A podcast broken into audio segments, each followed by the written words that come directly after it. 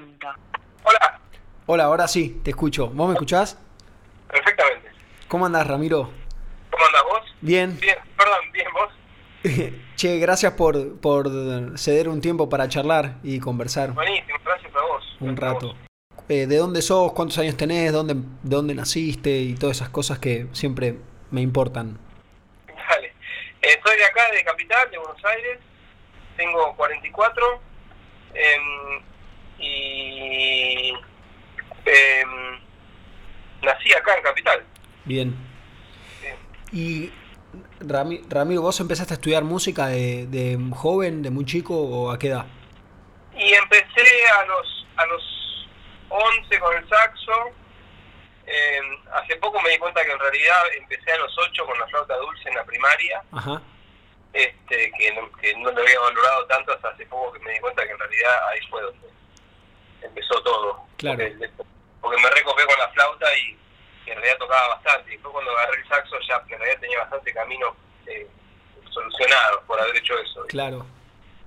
Este, sí. ¿Qué cosas? Qué, en la escuela, en la primaria, al menos en las escuelas de capital, era bastante frecuente que esté flauta. Digo, en otras también, Claro. por lo menos. Flauta dulce, sí, sí. Este, sí, creo que muchos pibes estudian, este. A mis compañeritos no les, no les, sea, no, no les parecía una, una estupidez. Eh, y yo y yo medio que tocaba medio eh, escondido prácticamente porque era como el ñoño tocar El- por, por el bullying decís? no no por el bullying pero qué sé yo no era muy cool digamos no Sí, che, y cu- cuando decís que te solucionó, digamos, parte del camino, ¿en qué cuestiones lo, lo notaste? Y que un poco aprendí a leer música nos enseñaron un poquito de música en el pentagrama en lugar de enseñarnos con, con una con cinco líneas nos enseñaron con dos primero con una después con dos o sea llegamos hasta eso a aprender. La verdad, fue en tercer grado, fue la, la fue un año que, que tuvimos y fue la ma- mayor instrucción musical que tuve en toda mi instrucción eh, normal, digamos, afuera de estudiar música específicamente, ¿no? Sí. Eh, a los ocho años. Este, y ahí, eh, nada, eh, aprendí a dos, un pentagrama de dos líneas, eh, y después las, las posiciones de los dedos en, en la flauta dulce son bastante parecidas a las la, la- al saxo, ¿viste? Claro. Entonces después cuando, cuando fui a agarrar el saxo, como que la cuestión de los dedos se los tenía bastante sueltos, no estaban este, tan... Claro. Era- No. con- Para mí. Pe- pensaba mientras te escuchaba, una diferencia básica es que en, la flauta vos eh, cubrís los, los orificios y en el saxo los cubre la, el, ¿cómo es? El botón, ¿no? ¿Cómo se llama? La, la llave. La sí, llave. sí, claro. Sí, sí, o sea, obviamente que es muy diferente, pero pero el mecanismo es bastante, es como sería casi lo mismo, ¿viste? El fondo. Claro. La- lo que pasa es parecido nada más que con un... Porque la llave en realidad es un metal, pero lo que lo que tapa el agujero es un cuero, que es, que es igual a un dedo. que Claro, cuero, sería ¿no? como el pulpejo del dedo, claro. Y, Claro. y cuando, cuando te empezaste a agarrar el saxo, ¿por qué fue? ¿Cómo, cómo entraste ahí? Y yo quería, en realidad yo quería tocar el trombón, Ajá. pero yo pensaba que se llamaba saxo, ¿viste? claro. Y le, le pedí a mi vieja clase de saxo, y bueno, ella me consiguió un profesor de saxo, no sé cómo, preguntando, no sé. Este, y, y bueno, y fui a la clase y había un saxo y estaba bastante cerca de un trombón para mí, para mí, para mi necesidad, brillaba y había que, había que soplar, ¿viste? Ya, ya era suficiente para mí. Claro, claro. Eh, y, y- pero ahí, por ejemplo, el saxo, por, vos pensás que era que vos querías trombón, pero por ejemplo, ¿viste a alguien o escuchaste alguna música que, que te dieron ganas, algún amigo, alguien? escuchaba, me gustaba mucho la, una banda de Glenn Miller, que una, había como una especie de de, de, de, remix de Glenn Miller, que es un- una música de Big Band este, de los años 30, 40. Esa pa, para, pa, pa, pa, pa, pa, Sí. esa este, me encantaba y bueno, este, no sabía que Miller tocaba el trombón. Eh, mi viejo dice que a mí me gustaba Coltrane, pero yo no no, no recuerdo eso. Yo me acuerdo de que me gustaba Miller. Mirá, Eh, y bueno, eso, viste que... y así. ¿Y eh, eh, tus viejos son musiqueros? Sí, mis viejos, eh, los dos son psiquiatras como vos, de hecho. Mirá, Este, pero eh, mi viejo toca el acordeón y mi vieja el piano y, Qué y bueno. los dos cantan un poco, ¿viste? qué bueno. Eh, Digo, eh, me imagino que te acuerdes mucho, ¿no? Esto que contás de tu viejo de Coltrane, eh, sí te acordás que sonaba música en tu casa y de calidad. Eh, no, él ponía, él ponía, sí, música de calidad, sí, eh, sí, bastante tango, bastante música clásica, ¿viste? Eh, esas cosas. Bastante tango. Eh, ¿Y te gusta el tango a vos? Hoy, lo escucho y verdaderamente es música de mucha calidad. ¿Lo, lo escuchás y qué? De- es música de mucha calidad el tango, Sí, sí, viejo. total, Este, total. está buenísimo. está buenísimo. Y, y después que, ¿cómo, digamos, estudiaste después con, con profesores o fuiste a alguna escuela? o ¿Cómo? Claro, después eh, estudié con profesores, después terminé la secundaria y, y, y estudié un poco en la, en la UCA, composición musical, en el conservatorio, y también mientras con profesores particulares de saxo. Em, y después me fui a vivir a Estados Unidos, estudié en Berkeley, ahí en Boston. Sí, em, y bueno, qué buena experiencia. ¿A, a qué edad fuiste allá? eh, tenía 21, Ah, qué bien. sí, sí, sí, un chiquitín. Sí. Era un niño. Che, ¿y cómo fue la experiencia allá? Y estuvo buenísimo. eh, nada, viví en Estados Unidos en verdad como siete años, creo. Este, em, nada, toda una. a- aparte de lo, lo, lo musical, en- porque ahí en la, la escuela, digamos, em, estaban todos los, los profesores, que, que había, había muchos profesores increíbles. No sé, llegué a estudiar con Joe Lovaro, por ejemplo, o con George Garzón, Bill Pierce, toda gente súper conocida Sí, que es increíble.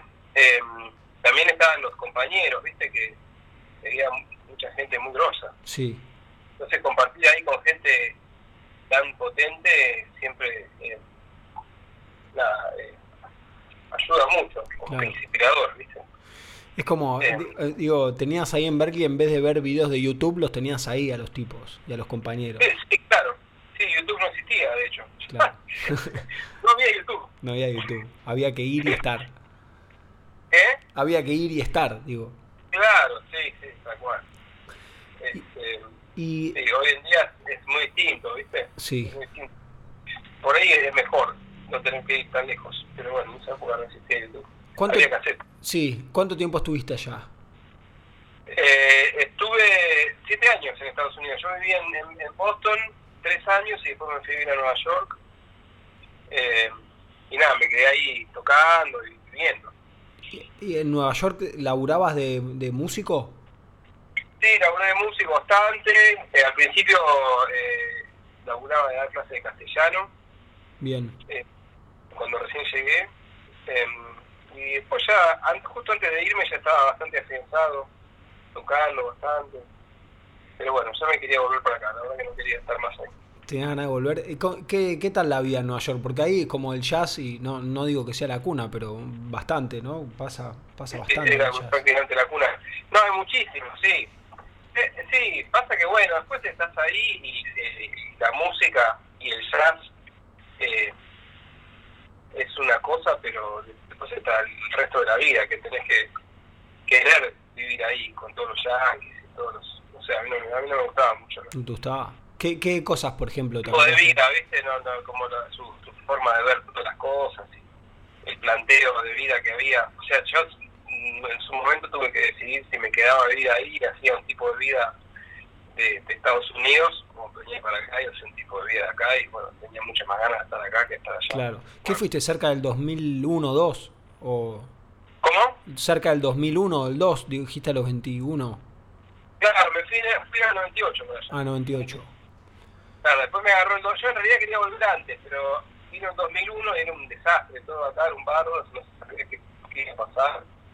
Este, entonces, bueno, esperé un poco, ¿viste? Claro, De paso aproveché para ir para Nueva York, que era algo que quería hacer también, de una. perder tiempo, curtir. No sé, estuvo bueno. Che, y cuando decidís volver, bueno, ya dijiste recién que era porque tenías ganas. ¿Cómo, cómo cuando volvías, qué te imaginabas, di- digamos, en relación a lo que habías experimentado, no solo en Berkeley, en la escuela en sí, con esa gente que contabas, sino de, bueno, estar en Nueva York trabajando de músico, digamos? ¿Cu- ¿Cuál era tu perspectiva al volver y con qué te encontraste? Eh, no, tenía ganas, yo ya sabía que se estaba tocando bastante, acá como que había una escena que estaba bastante pujante y había muchos músicos haciendo cosas. Eh, y bueno, tenía ganas de, de, de nada, de, tocar con gente, conocer gente, la verdad que se me dio bastante bien. Tuve la suerte de empezar a tocar con, con, con los músicos, básicamente con los que sigo tocando hoy en día, la mayor eh, con Mariano Otero, Pato Carposi, Hernán Jacinto, eh, Sergio Rondinelli, Juan Canosa, Sergio Wagner, Juan Cruz de Urquiza, ¿viste? un montón de gente así súper admirada, Marosetti, Javier, un montón de gente súper admirada que, que aparte, bueno, tuve la suerte de de- tocar con ellos y seguir tocando con ellos, Qué bueno. por suerte.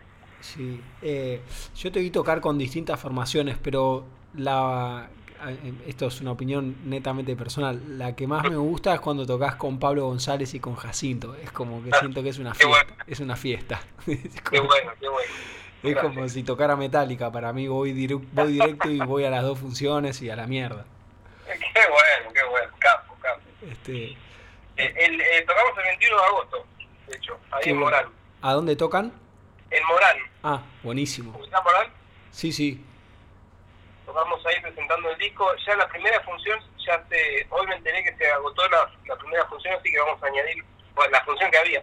Vamos a añadir la función más temprano. Tengo que todavía no, no la anuncié, pero pero un anuncio de una nueva función. Voy a estar atento para, para sacar y si no, siempre me meto como sea. Este, no me pierdo ni en pedo eso. Escuchá. Pero aparte, ustedes cuando tocan, el otro día que estaban tocando, que a Hernán se le había, en Virasoro fue, que Hernán no sé qué le había pasado en el otro teclado y vos, y vos empezaste a hacer teclado, no sé, empezaste a hacer los bajos, creo, ¿no? Ah, sí, sí, era, habíamos quedado en eso, pero había como no tuvimos mucho tiempo para probar porque hubo un problema con un amplificador, tuvimos que ir a verdad a buscar un ampli. No pudimos eh, no pudimos preparar bien todo, pero estaba como eso estaba bien, estaba seteado de antes, que yo iba Sí. a tocar el bajo ahí. Pero, Pero- después hubo un, un- hubo un problemita ahí de, de- de preparación, que no Sí. teníamos tan armado, pero, pero eso estaba, estaba planeado. Eh, Pero estuvo, se veía buenísimo, además se te veía vos súper tranca con el, con el saxofón colgando y, y, bueno, con un dedo o una mano, digo, haciendo los bajos y, y además parece que se divierten entre ustedes. Esa es la sensación que por ahí en otras bandas, de otros quintetos, cuartetos, lo que sea, los veo, pero ustedes, viste, Sí. se cagan, de- no sé, como que había buena onda entre ustedes. Sí, Este, sí, somos amigos, aparte, Sí. nos conocemos hace mil y buena onda. claro. qué, qué bueno. Che, Tocamos mucho juntos, ¿viste? Sí. En diferentes situaciones.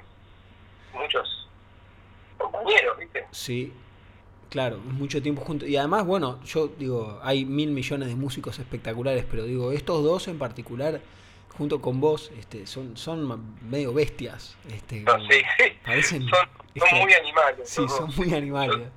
Yo me siento ahí como que estoy eh, eh, al lado de dos de dos luchadores de MMA. Yo, yo ahí tranqui, pasan las piñas y, y zafo. Pero a vos se te ve, a vos se te ve tranqui. Me acuerdo también de ese, de esa noche que pre- presentaste un tema que se llamaba Dubai es el, el peor lugar para vivir. Eh, ¿Así se llama? Sí, el peor lugar del mundo. El peor lugar del mundo. ¿Ese es un tema tuyo?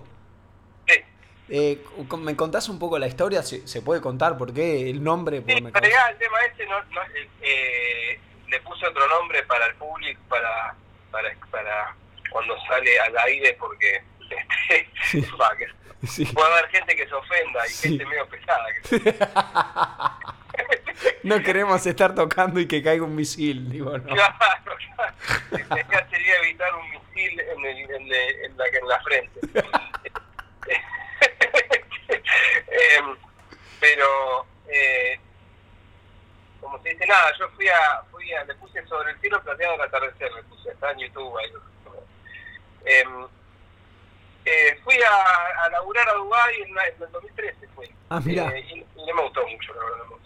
Con- no me gustó para nada. Está claro, pero contá, bueno, si se puede contar, digo, ¿fuiste a laburar eh, como en un crucero o fuiste a laburar de, de músico allá? ¿Cómo? No, fui a laburar eh, tocando en una banda tocábamos, eh, una banda que tocábamos funk y temas así, este, temas de este tipo, ¿viste? Sí. Más, eh, qué sé yo, con, con Felipe Herrera, ¿no es Felipe? No, no lo conozco. Este, es un cantante increíble. Eh, y nada, el concierto de laburo para mí estaba buenísimo, la ir a Dubái a conocer, a ver Claro. Pero no me gustó, ¿viste? Me pareció como muy... em, Digo, escucho que alguien va a Dubái a tocar, siempre me imagino que es eh, para el hijo de un jeque y que lo llevan volando en un helicóptero de oro y bajan con una soga de diamantes y todo. No, esto, esto era. esto era un hotel que tenían ahí, que tenían un coso para shows y yo. No era un laburo.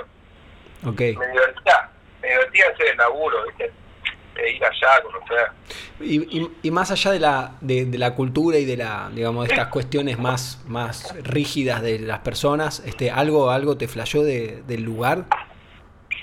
Eh, y el desierto me pareció un lugar increíble. Este, mm, eh, nada, conocer otro lugar, sí. Las- todos los, los edificios, todo eso es un lugar muy loco, ¿viste? En el Sí. medio del desierto tenés un lugar súper lujoso con un montón de edificios y cosas re locas. Una, una, una- arquitectura muy. Es como que se. Es como una especie de competencia de arquitectura, lo que Claro. cada edificio tiene su, su vuelta loca, ¿viste? Claro. Uno que está medio espiralado, otro que tiene un agujero en el medio, otro que no sé qué, que es redondo pero que parece no sé qué, ¿viste? Todo Sí, sí. son locura. Que, eh, hay, hay, hay guita para arquitectura y de una. Claro, uno que tiene un shopping que tiene una pista de esquí con nieve de verdad. Ah, bueno. Claro, tipo, me, entre, entre una película grotesca y, y ciencia ficción, no sé. claro, claro. Sí, sí, sí. Eh, Che, y, y de jazz, digamos, no, o sea, me dijiste que estaban tocando funk. ¿La gente cómo reaccionaba ante la música? Porque igual deben conocer mucho de la cultura de... de- era, era, era, un, era un- es un lugar muy em, muy internacional, Dubái, Ah, ¿viste? Como que hay un poco de, de gente de ahí, pero más que nada hay muchos turistas y mucha gente que está de paseo. y- este, entonces la- el público era como un público medio internacional. Claro, claro. Sí. Qué bueno, qué bueno, buena historia. Che, ¿y, de- y ese, ese tema está en, en un disco que es el último disco tuyo que grabaste? Claro, el que presentamos ahora en Morán. Ah, buenísimo. Este, ¿Y está en Spotify ya o, en- o se compra solo en físico? Está, está en Spotify, sí. Se Ah. llama Tauro el disco. ¿Tauro? Sí. Ok. Eh, ¿so- ¿Sos nacido en el, en el signo Tauro? No, eh, está dedicado especialmente a mamá, que es Tauro. Qué bien, qué Y a jugador. toda la gente de Tauro que conozco, pero más que nada a mami. Qué lindo. Lindo gesto. De- debe estar contenta tu vieja. Sí, no, no dijo mucho. Y, no- y bueno, pero viste que la, hay, ma- hay madres que tienen dicho que porque te quiero te aporreo, viste. Así que si, si no te felicitó mucho, tampoco quiere decir que no esté muy contenta. Debe estar contenta. Este, Che, ¿qué- y registró del todo. Eh, Dijo, el- "Ah, sí, sí, sí". sí, claro, claro, claro. Como, como no, sí, ya. Tú- sí, está bien, está bien. ¿Y, y, y vendiste algún disco? Te dice, ¿te vendiste Claro, algún ¿y disco? eso te da plata? Por eso, ¿Te pagan por eso? Hijo de puta. Claro, claro. Che, ¿y, ¿y ese disco lo grabaste con qué músicos? Eso lo grabé con Hernán y Pablo, justamente. Ah, bueno, de Es oro. un disco grabado en vivo en un streaming en, en Doctor F el año pasado. Eh, en el- las primeras cosas que se empezaron a hacer cuando se abrió un poquito la cuarentena. Sí, hicimos un streaming ahí en Doctor F, que es un estudio muy lindo, y, y bueno, nos gustó cómo había quedado, eh, y como estaba grabado en estudio y qué sé yo, lo, lo, lo- lo editamos un poco, le metimos algunas algunas magias, y ya salió. O sea, como que el disco tiene su su cuestión, más que nada, la, la- la energía del vivo, ¿viste? sería como Sí. un disco en vivo, básicamente. está buenísimo, está buenísimo.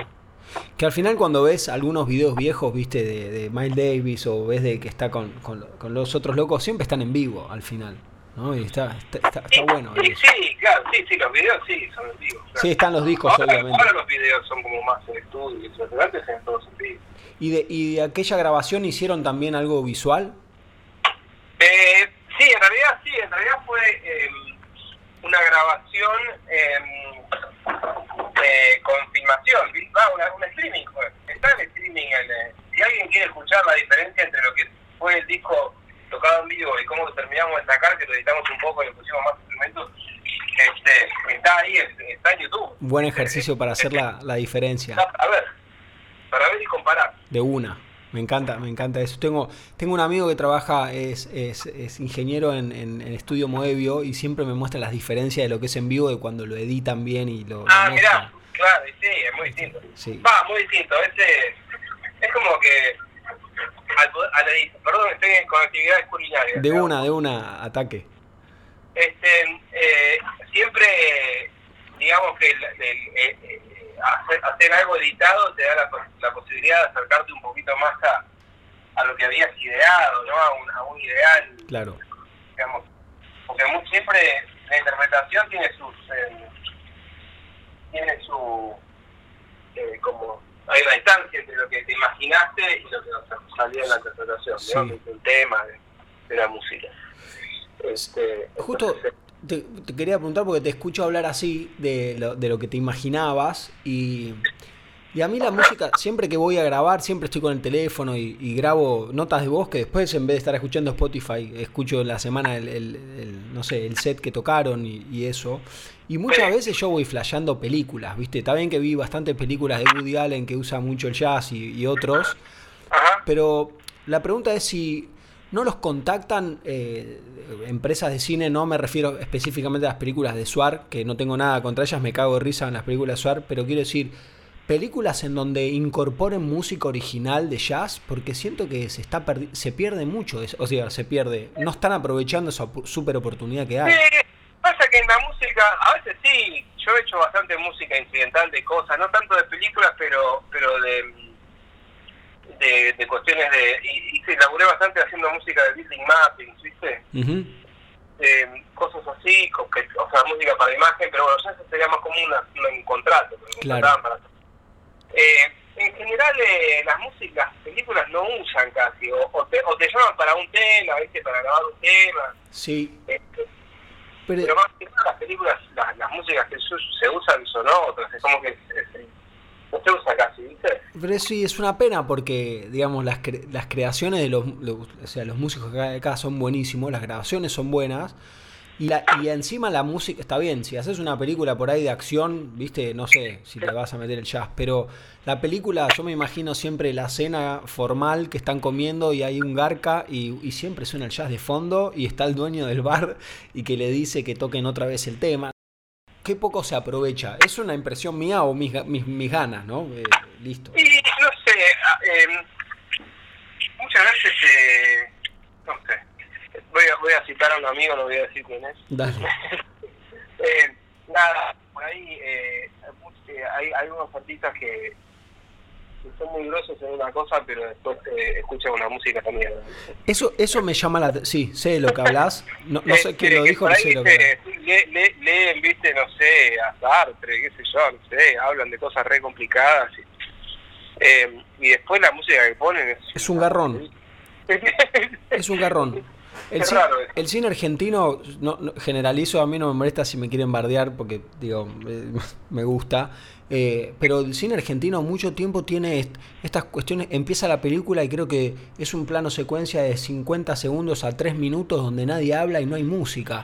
Con todo, lo, con todo lo lindo que se puede hacer. Hay películas que sí, obviamente, pero es cierto lo que vos decís. Por ahí se ponen muy, eh, muy exigentes en el, en el guion, en la, en la, y después la música que ponen es como si es la puta madre, como que no, no, no cuaja. Ahora, ahora hace bastante que no veo películas argentinas eh, tan recientes, pero eh, también pasa un poco con el sonido, ¿no? Hay, hay como un menosprecio del, del, de la actividad, digamos como de lograr un buen sonido, que se entienda lo que dicen. Claro. Eh, hay, hay, hay como una falta de inversión en para mi gusto, en, eh, en sonido. ¿viste? La, invierten un montón en, eh, en la cuestión visual, pero la cuestión sonora no. Se la repierden, se la repierden. Bueno, digo, el primer... La película pierde mucho, porque si vos estás escuchando un diálogo que no entendés, eh, nada, como que se la, baja mucho el nivel, ¿viste? Total. total. De la película. Este... este Bueno, ojalá que alguno se avive y si no, en algún momento voy a hacer una película y yo voy a juntar la guita y los voy a contratar a ustedes tres locos para que hagan la música de la película. Algún día, si no, junto yo la película, escribo el guion y los contrato a ustedes tres locos para que hagan la música y, Perfecto, y a la encantado. hacemos así, quedamos así. Quedamos así. Che, este, bueno, entonces, eh, eh, una pregunta más y te dejo ahí con las actividades. Este, Sí. Vos eh, enseñás también, porque al, al- estuve entrevistando a bastantes personas estos días y ahora ya no me acuerdo quién, porque así hice bastante seguido, me dijo que al, al estudian con vos y eran de los que tocan en todos lados. Eh, te quería preguntar quiénes estudian. No sé si lo ¿Quiénes dijo eh, Loiaco, no Seba. Ah, Seba, que él, estudió conmigo hace mil años, él tenía, era un, era un niño. Eh, eh, sí, creo que tomó un par de clases conmigo. Eh, eh, y sí, doy clases, sí, sí. Este, un- doy clases, sí, un poco de... No mucho, ¿viste? Pero, pero un poco doy. Está bueno compartir y a- ayudar a la gente ahí. De una. Bueno, en realidad a mí también me viene bien. Todo lo que, todo lo que, es- desde que empezó la cuarentena, empecé a dar clase por Zoom y tenía la, la computadora ahí a mano y les anotaba los ejercicios a los, a los, a los alumnos, también me los copiaba para mí. Muchos de ellos eh, me quedaron como en el tintero para estudiarlos yo también. Claro, Sí. y también para publicar un libro eventualmente, ¿no? De, de ejercicios que se te ocurren a vos, como bueno, eso no está mal, sí, eso podría ser, eso me ha ocurrido. de una. Este, podría ser, sí, la verdad que sí.